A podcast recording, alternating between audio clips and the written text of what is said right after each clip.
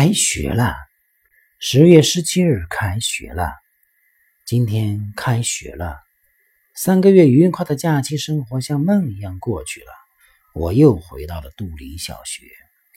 早上妈妈送我去学校的时候，我心里还一直想着在乡下度过快乐的假期呢。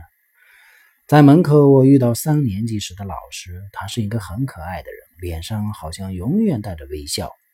他望着我说：“我们再在一起了，安维科。”听了这句话，我心里难过极了，我也舍不得离开他呀。今天学校里比大戏院还热闹，除了学生，还挤满了许多送学生的下家长。家长们一手牵着东张西望的小孩，一手举着升级通知书，在楼道里等着。一楼是低年级学生的教室，那些一年级的学生们一个个都不愿意进入自己的新教室。家长们着急了，就强拉着孩子进去。可是没过一会儿，那些胆小的孩子又跑了出来。还有的孩子看着爸爸妈妈走了，不忍心便，不忍心的家长们只好又回来哄哄他们。上午十点钟的时候，大家都进了教室。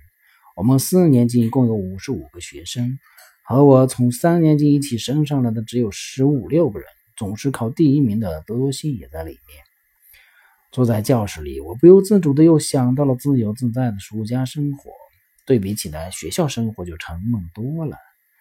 眼前的新老师看起来是个很严肃的人，他个子高高的，长着一卷头卷曲的头发，额头上有很深的皱纹，嗓门很大，瞪着眼把我们一个个看过去的时候，似乎一下子就能看透我的心。我想，这才是开学的第一天呢，还有九个月怎么过呢？还有那么多的作业，那么多的考试，Oh my God！